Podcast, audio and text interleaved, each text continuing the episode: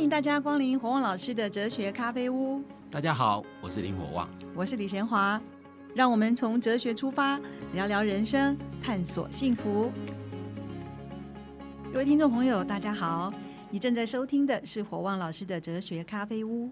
今天我们要谈的是尊重。你听到尊重，可能你觉得那我都懂啦。其实火旺老师会有另一番见解哦。我们先来问问看，火旺老师这个尊重到底是什么意思？好，尊重简单的讲就是把别人任何一个人都当成一个尊严的存在者，认为他是一个有尊严的存在者。康德认为说，任何一个人只要是人哦，他一定有理性跟道德良心。只要有理性跟道德良心的人，其实都是一个尊严的存在者。那我我们用比较简单的讲法，就是我们很多时候很很多时候，我们讲一个人是衣冠禽兽，就是就讲说他其实是长得像人，但他的理性良心没有了。就一个人如果良心没有了，其实就是失去人的尊严。所以对康德来讲，一个人之所以有尊严，是因为他具有道德良心存在哦。所以每一个人只要有道德良心，那每一个人都该被当成目的。我们前面讲过康德的时候，其实就简单讲过，康德认为说。没有人应该只是手段。嗯，我们人跟人之间虽然分工合作，可以互相帮助，但是分工合作虽然彼此当成像手段，但我们不能把人当成只是手段。再简单重复一下，就是说，呃，我们家的佣人来帮我们家帮忙，他当然是我的工具嘛，我的手段。但是他走了以后，我要好好的谢谢他，因为他是一个人，你知道吗？所以我简单讲，对人的一种尊重，就代表人是因为人的特点，人的理性良心就人的特点，就就这一点，每个人都是一样平等的。那可不可以反过来说，如果这个人已经失去了良心之后，你这个人是完全没有良心，我我就不用尊重你。对，这个人就不值得尊重。我们应该这样讲，就不值得尊重，因为他已经他他所说的所谓已经跟人完全不是人嘛。比如我们讲的已经是衣冠禽兽，那那还用尊重他吗？所以所谓尊重是指这个人，这个人事实上他具有道德良心。所以一个人受到尊重，不是因为他的出身哦，不管他多笨多丑，出身多么卑微，职位多么低贱，他仍然是一个人。这一点很重要哦，就是说。我们如果真正尊重人，是把对方当成是一个人，就是一个跟我一样是一个尊严的存在者。这个这个其实是一个很重要的概念。那我们把人当人看这件事情，讲起来很容易，其实不容易，你知道吗？日常生活里，我们很多人其实没有把人当成尊严的存在者，所以把人当人看这个这个面相，我觉得是蛮重要啊。那从这个面相，我们看到很多人其实日常生活里面，我讲尊重他很懂，但是你看他平常所作所为，比如我们对人家的身材品头论足，这大概是。这在常常犯的错，经常看到的吗？那事实上，这种开玩笑已经没有顾及到别人的感受，尤其最容易出现就是绰号。第二种对人家不忠，就是对人的身体的缺陷，对不对？比如说，譬如一个人在路上走，你大喊说那个人啊，那个人脚怎么样了？那个是个瘸子什么之类的，那或者骂人家是瞎子啊什么之类，类似这种东西，就对人家身体的缺陷呢，所讲的话，其实都是。那还有一种对人不忠，其实就是。我讲就对人家与生俱来的一些智商，那我刚刚讲长相，这这这当然是当然是一个哈。那有人常常讲说，你长那么丑，不要出来吓人好了。这像这种东西都是对人的不尊重，因为因为长得丑根本不是他决定的嘛。嗯，笨也是一样啊。我们经常骂人家笨啊，这个人是大笨蛋，这其实对人也不尊重，你知道吗？所以所以事实上骂人家与生俱来的都不能骂，与生俱来的我们人类所谓的缺点。你都不能拿它作为开玩笑用，因为开玩笑用其实就是等于在把人家贬低，你知道吗？因为这些东西又不是他，他无力去改变。就像这些东西，智商美丑这些都是天生的，你知道吗？那另外一种对人的不尊重，就是把人分等级。比如说，我们以前常常女佣叫下女啊，对不对？表示帮人家家务的人就低人一等，这其实是不对嘛。早期台湾人叫三地人叫环呐，就是他们。比较欢嘛，没有理性嘛，对啊，像这种东西都是，当然现在改成原住民了。显然以前我们把原住民当未开化的野蛮人这种讲法，实际上是对人家是贬义的。就是我们把人当成低人一等。那譬如说，在一家公司里面，职位可以有高低，比如公司里面一定有总经理啊、董事长啊，那副总经理啊，那一定是高于科长。那这是分工合作所必要的。但是作为人本身并没有高下，所以我如果职位比你低。对不起，我职位比你低，我做的工作可能比你比你不重要，但不代表我做一个人而言比你不重要，不可以这样，你知道吗？所以你你即使是一个居高位者，你对待比你职位比你低的，你也不能颐指气使，你知道吗？好像他就你用的，啊，不然你走路好了。像这种就把人当工具，完全没有把人当成目的。所以每一个人都是尊严的存在者。这这事实上在我们日常生活里面讲起来很容易，但日常生活里面你看到很多人其实是狗眼看人低，就是人其实是很在乎你外在那些东西，但如果这样其实就会扭曲人本来的价值。人的核心价值不是那些外在的冠冕堂皇那些东西，你知道吗？就是你的职位多高，你的你的你家多有钱，你你智商多好，像这些都不是人。的价值是所在，所以为什么一个人即使他职位再低贱，他长得再丑，他可以对社会贡的贡献搞比很多人还大，你知道吗？这个才是人的价值所在嘛。我发现你对比较呃基层的人比较好，对上面的人特别坏，就是说他请你吃饭你不一定去，可是你对呃警卫啦呃帮忙清洁基本上我是这样，因为会不会更太歧视？反反而其实其实不是，因为我我这样做的原因，我认为其实弱势才需要更大的关怀。那不是那些强者，强者其实常常会欺负人，所以，所以我对比较强的人我比较严格。其实就像我常常讲的，你你做一个现代社会的公民，你对政治人物要很苛刻，但对你的同胞要很宽容。也就是说，你的同胞如果跟你政治立场不一样，你要宽容一点，不要很凶狠，你知道，因为他只是跟你政治立场不一样，代表他跟你对台湾发展的前途有不同的看法，如此而已嘛。但对政治人物要很苛刻，因为他们有权利。你要很挑剔，你就批评的比较重。对，因为政治人物如果不挑剔，他就很容易混，很容易有权利，就很容易腐化，你知道吗？所以这是一个很重要的一个概念。所以我为什么觉得说，一个社会一定要关怀弱势？因为社会如果关怀弱势，这个社会才可能比较和谐。因为弱势受到关怀，弱势就不会。想不开，铤而走险，你知道作奸犯科，你知道那如果弱势都受社会的关怀，他干嘛作奸犯科？你知道吗？所以我的就说，一个社会让社会变得更和谐，一定我们把每一个人当成是都是尊严的存在者，让每一个人都觉得他活在世界上，不管他处境多差，都要受到别人一定的关怀跟尊重。我觉得那太重要了。对，除了刚才那些天生的条件以外，那一些呃个人的隐私啊，这种也算是要尊重。这也是第二种，就涉及到人的隐私。那每个人其实都有一些基本隐私，对不对？在没有得到别人的同意之下所侵犯的隐私，其实是对别人非常不尊重哦。你要知道，人会觉得自己是一个人，有一个非常重要的原因，就是我是一个主体。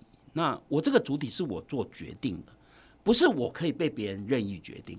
所以我的隐私代表，那可能是有些东西我可能不让人家知道。隐私为什么重要？原因就是他他如果隐私都被人家揭穿了，他等于没有任何。秘密可言，那对他的完整性呢，可能会受到一些影响。所以那种 me too 受伤就是这种，好像身体界限就是你完全不尊重他的界限，他觉得我没什么啊，我只是拍拍肩、搂搂腰，我没什么啊。没有，这个就是在在于说，你对你对，尤其是异性之间，你的身体接触一定要了解对方可以容忍的程度到哪里，你知道吗？有些人可能勾肩搭背没有什么关系，你知道吗？有些。可能比较洋派，所以拥抱也没什么关系。但这一定要看对方的界限。如果对方已经跟你讲说这已经越界了，你就要尊重对方的的的的说法。就是说，其实其实重点就在说，身体就是他的他的自主权，他应该有最大的自主权。没有人可以可以拿来他做做作为耻笑，或者拿来作为他呃开玩笑，开玩笑就就不可以这样就对了。那我觉得这是很重要。那所以财产权或隐私权。其实都是我的延伸，嗯，就我的财产、我的身体，这是我的延伸，是包括我的一部分，你知道吗？我之所以为我跟这些东西都有关，那这样子，可是我是小孩，我属于我的爸妈吗？那爸妈可不可以偷看我的日记呢？一定要记得一个非常重要的概念，就是说，子女虽然是父母所生，但是子女并不是父母的财产。哦，这点很重要，这点非常重要，尤其在当代社会非常重要。当代社会非常重视，我们前面讲过，当代社会其实非常重视每个个体。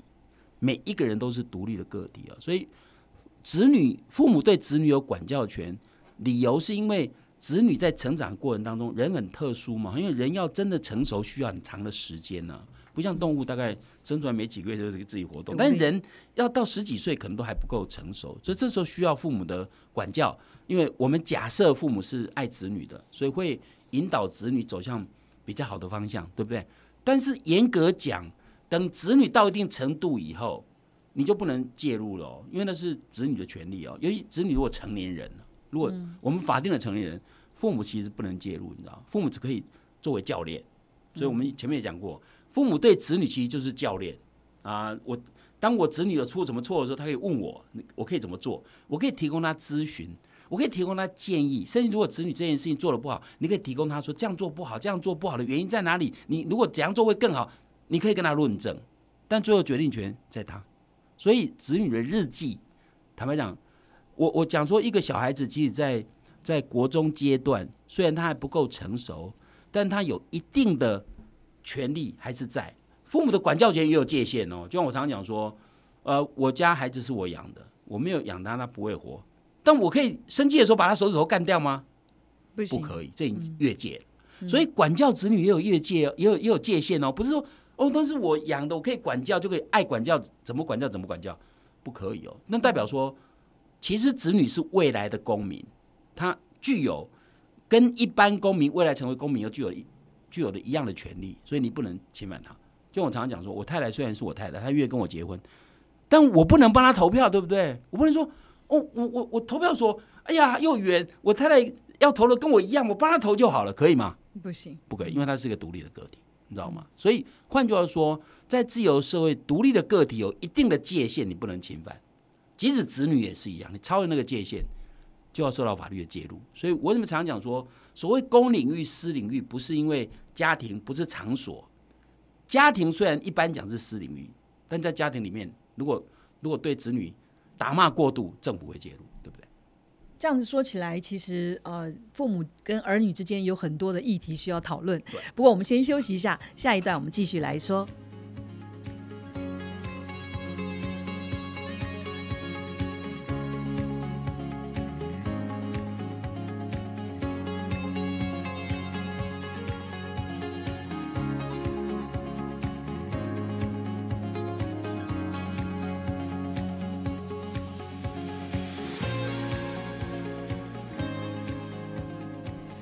家再次回到火旺老师的哲学咖啡屋。我们今天讲的是尊重，每一个人都有理性跟道德良心，所以大家都是尊严的存在者，所以不能用一些先天的条件来做一些嘲笑或者是歧视。那可是讲到父母跟儿女之间就有很多可以谈的，因为太多太多的干涉哈。我们刚才上面讲到，就是说不能看他的日记。除了这个以外，还有什么是好像我们父母跟儿女之间需要注意的？最最明显就是升学考试。要读什么科系？其实父母很很在乎啊，你知道吗？是啊。如果子女有一天，呃，因为我们我们营队有时候有些学生后来选择念哲学，你知道，我这我很担心他家里怎么过，你知道吗？因为在我们的社会还是觉得说念哲学啊，他可怕呀，就你知道吗？那父母会觉得说，哦，我很关心子女啊，我爱子女啊，我要跟他讲说，你念哲学将来有饭吃吗？将来你就知道了。对啊，所以所以换句话说，其实父母会会很在乎这些东西，像。升学这件事对我们社会还是还是严重，所以台湾为什么我们不能很快就改成十二年国教，都是因为升学的关系，你知道吗？其实升学十二年国教应该是应该是自然发展的趋势。我们将来如果谈到社会正义，会谈这一块，这块其实很重要。但是但是我们为什么到现在没有十二年国教？就是因为就是因为我们的社会讲到。什么什么十二年国教九年国教，目的都想到升学啦，你知道吗？所以都是为了升学的关系，所以升学主义在我们的社会仍然是非常非常的严重的话题啊。那当然，台湾坦白讲，其实比大陆好很多。大陆大陆的升学主义真的很严重，但是台湾仍然有相当多的父母非常在乎自己的子女将来读了科系，将来有没有出路，你知道吗？那其实我自己常讲说，我我如果不是因为当时念数学。不念念的哲学，我不会变成我今天这个样子。那我觉得我今天这样子，其实我觉得还蛮棒的，你知道吗？就如果不是我今天这个，我如果不是后后来念的哲学，我不会今天这么自觉的知道自己活着在干什么，然后人生在追求些什么，你知道吗？所以，所以对很多人而言，也许你认为比较好的科系，其实就是因为将来比较容易赚钱的科系。但你可以，你可以找有有股。到今，包括最近出版一本书啊，就是就是哈佛大学他们长期研究那个一个人，他研究三代，就是他一个人研究了几十年哦，然后把他中间的过程都记录下来，然后问他们很多很多问题，然后他们得到一个结论，就是说，你如果所得超过七万五千美元以上，你钱再多不会影响你的幸福快乐。嗯，基本需求有对对对，如果你七万五五千块钱以下，那你可能钱还蛮重要，否则。钱不会让人快乐，这是这是结论了。就这市场很大家很容易懂嘛，你知道吗？你要知道台湾社会很多有钱钱人家庭其实都不是非常快乐。我们都知道王永庆啊，这个张荣发赚了一大堆钱，现在的子女在打打官司，到现在还在打，对不对？所以你说为了钱，其其实那些子女钱，现在拥有的钱绝对够活，一辈子都用不完，你知道吗？但还要更多。然后兄弟姐姐妹反目成仇都没关系。各位，我经常讲说，构成人类幸福最重要的元素，都不止钱堆积起来。比如亲情、友情、爱情，我们后面会讲谈这个东西哦。可是我们的社会却是以金钱作为衡量，所以父母希望子女读的科系，就将来能不能赚钱啊？那但是我觉得，其实其实子女如果对这对对他自己有很特殊的兴趣，当然很多子女没有特殊兴趣，就父母叫你读什么就读什么。但如果有些子女真的有他自己的特殊兴趣，我觉得他知道他要什么的话，对，还是应该尊重他啦，因为我觉得这还是爱他的方式。如果你你希望你子女活得快乐，他做他喜欢做的事情，那不是蛮快乐的吗？你说他会饿死？不会，他只要做一个好人，绝对不会饿死，你知道吗？一个人只要脚踏实地哦，要饿死还不容易，你知道吗？那其实长久以来，父母亲的确是涉摄入孩子的决决定权很多。可是怎么样让一个人可以变成会尊重人，很难吧？就是小时候我们爸妈也没尊重我们，那你现在、哦不能因为说爸妈没尊重你，然后你就不尊重你的子女，这他不知道怎么去培养一个人尊重没有培养一个人尊重，其实就是你真的爱他的话，要了解他，嗯要要真的跟他肯谈，而不是你就认为说就是这样嘛，我就认为对的就是对的嘛。其实我们传统社会的价值观就是单一，所以父母就认为说，我认为好的子女就是好嘛。但事实上，你认为好的子女不见得是好哦。嗯哼。那那我常常讲，我们系我们系很多老师原来都不是念哲学，我们系有台大资工系、有政大法律系、有台大政治系，好多都不是念这个东西，你知道吗？然后其中有个老师就说：“那我爸妈就让我念这个嘛，那我我就大学读完就交代好就交代了嗯就交代了嘛，接下来就我要念我自己的嘛，你知道吗？所以我们台我们有台大机械系毕业的老师啊，所以还有台大数学系的老师，所以我的意思就是说，这个到底念什么科系好啊？其实子女的意见呢、应该是受到肯定跟尊重。当然，有些子女可能是对自己也不是很清楚，有时候可能是随波逐流，也有可能了哈。但是我觉得说，其实像这些东西都应该是父母爱子女，应该了解子女真正的兴趣是哪里。所以，当我儿子当年考大学，也考上哲学系啊，也考上戏剧系，当他说要念戏剧的时候，我当然很失望，我当然希望他念哲学嘛。但是，但我觉得我还是尊重他。所以你说培养一个人尊重，就是呃，第一个好好的问问他的想法，第二个就是了解他，他真的想要什么。要尊重一个人，一定要真正真正让对方能够充分展现自我。嗯，你压抑他说，他我爱你啊，我关心你，但你都要照我的方法，那他是什么？就是不能情绪勒索，就对。对你，你不能，你不能不让他做他自己。很简单，就是这样。你要让他做他自己。如果觉得他那样做自己对他不见得好，你跟他论证，你知道吗？你跟他辩论，你跟他讲，你可能一时鬼迷心窍啊，你这样想是不对的、啊，讲道理嘛。我我们念哲学就是想讲道理嘛，所以你要说服我可以用道理说服我。嗯，不是说你不给我照照我的主张，我就断绝经济援助，就不然就将来你上大学你自己念好了，不给你钱了，嗯不可以这样嘛啊，？不要不要这么撕破脸。那除了聊天或者是多了解对方，然后让对方完全表白以外，是不是可以从心里面做起？好像真正的尊重人，有些人做表面的，哦，如果做表面，他当然不是尊重人了。如果别人跟你事实上是没有太大的关系，或者有些人只是见一次面而已，那当然表面的还可以了，因为反正也不会再见面嘛。我我不晓得怎么，那那表面上尊重也 OK 啦。但如果你跟他会是长久的交往，那就比较不容易用表面的方式就能够解决。所以怎么样从心里面可以可以做到尊重别人？你每次在讨论任何事情，或者你有任何主张的时候，你你会考虑这件事会影响到别人的时候，你会考虑到那别人会怎么反应？这其实就是一种，呃，对我们练哲学人，就是说你要经常有反思，自我反思。所以孔子讲“吾日三省吾身”，这不是没有道理，就是你要你有时候要想一下，多想一下。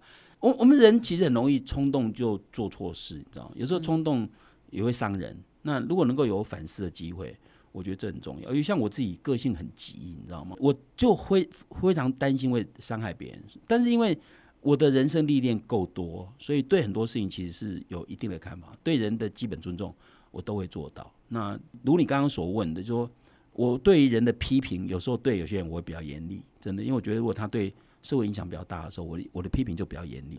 所以我从小教孩子就是，你做任何事情，如果这样做，万一这件事情发生在你身上，你会怎样？这其实是我一我们家里，我我说心中常有别人，就是那个那个就是我们家的的家训。就是，哦对，就是我每每次跟孩子讲说，你做这件事情你这样做啊，如果你是别人会怎样？比如你跟姐姐这样吵架啊，如果你是姐姐，你这样对待她，她会怎样？就说你要你要让她有机会做反思。其实念哲学的讲法就是站在别人的角度思考问题。你你有没有能力站在别人角度思考问题是非常重要。所以其实道德的关键也在这里。道德关键就是你有有没有能力站在别人立场思考问题。如果一个人永远都是自我中心，就比较容易把别人忘了，然后只想到自己。但如果一个人会经常会站在别人角度思考问题，可能就会更进一层，然后对别人尊重比较可能达成。为什么一个人会需要被尊重？那这种尊重跟我们常常批评对方说：“哎呀，他玻璃心呐！”一下子就这种尊重跟他玻璃心，这个是这跟面子有什么问题？有人说爱面子哦，爱面子，爱面子是每一个人都希望被尊重，这是人的本质。爱面子是爱面子是另外一回事，只希望表面上得到别人的肯定而已。嗯然后这其实不太一样。那我觉得说，其实我们如果真正尊重别人，其实不是面子问题。当然，你说。你说一个人玻璃心有可能，但如果你知道这个人很脆弱的时候，你你如果跟他相处，应该用他的方式让他能够知道说，其实他玻璃心对他自己也不好，对不对？因为他很容易受到羞辱嘛，很容易别人稍微讲他几句他就受不了，你知道吗？那我们可以跟他讲说，其实我真的，我我真的我真的把你当成是一个尊严的存在者，但是你要知道，你如果这么容易受伤的话，没有人可以。让你过得舒服，那你这样你自己的人生其实也不好过。所以有些东西其实不要那么在意。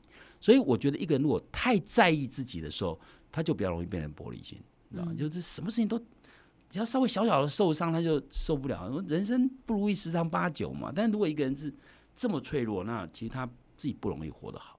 所以我们真的要跟人家相处，其实要了解一个人真的不容易哦。所以要尊重一个人，如果只是表面的尊重比较容易，但如果真正的打从心里真尊重对方，一定要对方有一定程度的了解跟接触。所以我讲说，如果是啊普通朋友就这样啊擦身而过，这当然是很容易做到尊重这回事嘛，大家是客客气气的这样就可以了。但如果是要长期相处的朋友，当然就不一样。所以，所以我认为第一个要了解他的他的个性、他的价值观、他的处事原则。第二个，有时候可能要了解对方的文化背景、成长背景。有时候，有时候也是成长背景对人会很大的影响，你知道吗？就是说。如果如果一个一个一个美国人到中国社会，那你你跟他比中指，他他他会觉得是羞辱啊。可是中国人原来对比中指也是一个，现在变成国际语言了。对啊，但我现在讲就是说，那是一个文化的概念。如果那比如我经常讲说，你今天招待一个美国人去你家，你给他吃内脏。他他已经觉得很恶心啊，你知道吗？因为他的成长背景不一样嘛。不要说我招待韩国人，我最喜欢吃仙草冰，我就弄了一锅，他们闻到就觉得很那个，然后就就倒掉，我就好难过。其实不知道文化背景，文化背景嘛，所以有时候要了解别人的文化背景很重要。第三，你要你你要知道说，有时候男女有别，有时候对待男生的方式跟对待女生的方式真的不一样，你知道吗？男生勾肩搭背其实其实没什么关系，但女生就你就不可以这样。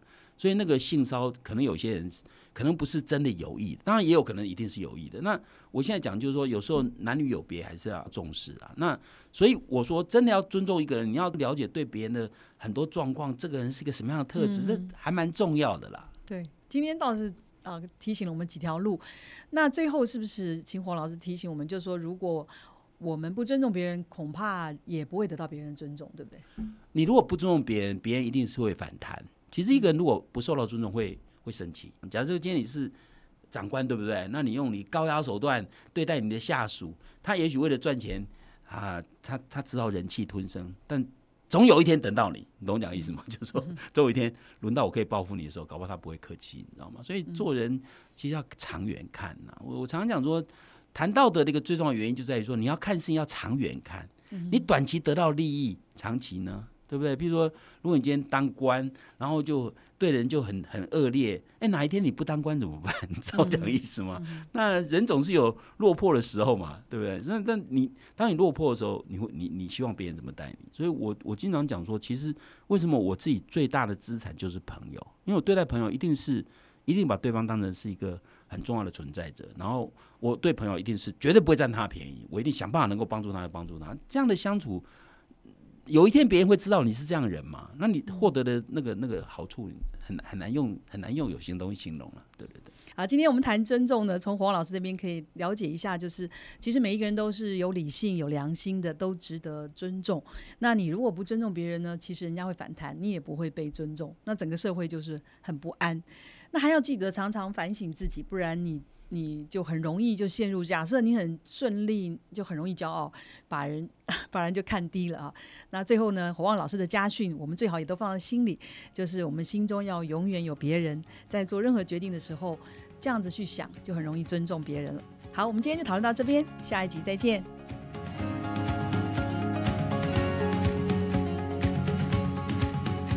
火旺老师哲学咖啡屋这个节目是由新生代基金会赞助。你可以到脸书留言提问，也可以到官网查询节目更多的内容。我们节目每个礼拜四都会更新，欢迎准时收听。今天节目就进行到这儿，我们下一集再会，拜拜。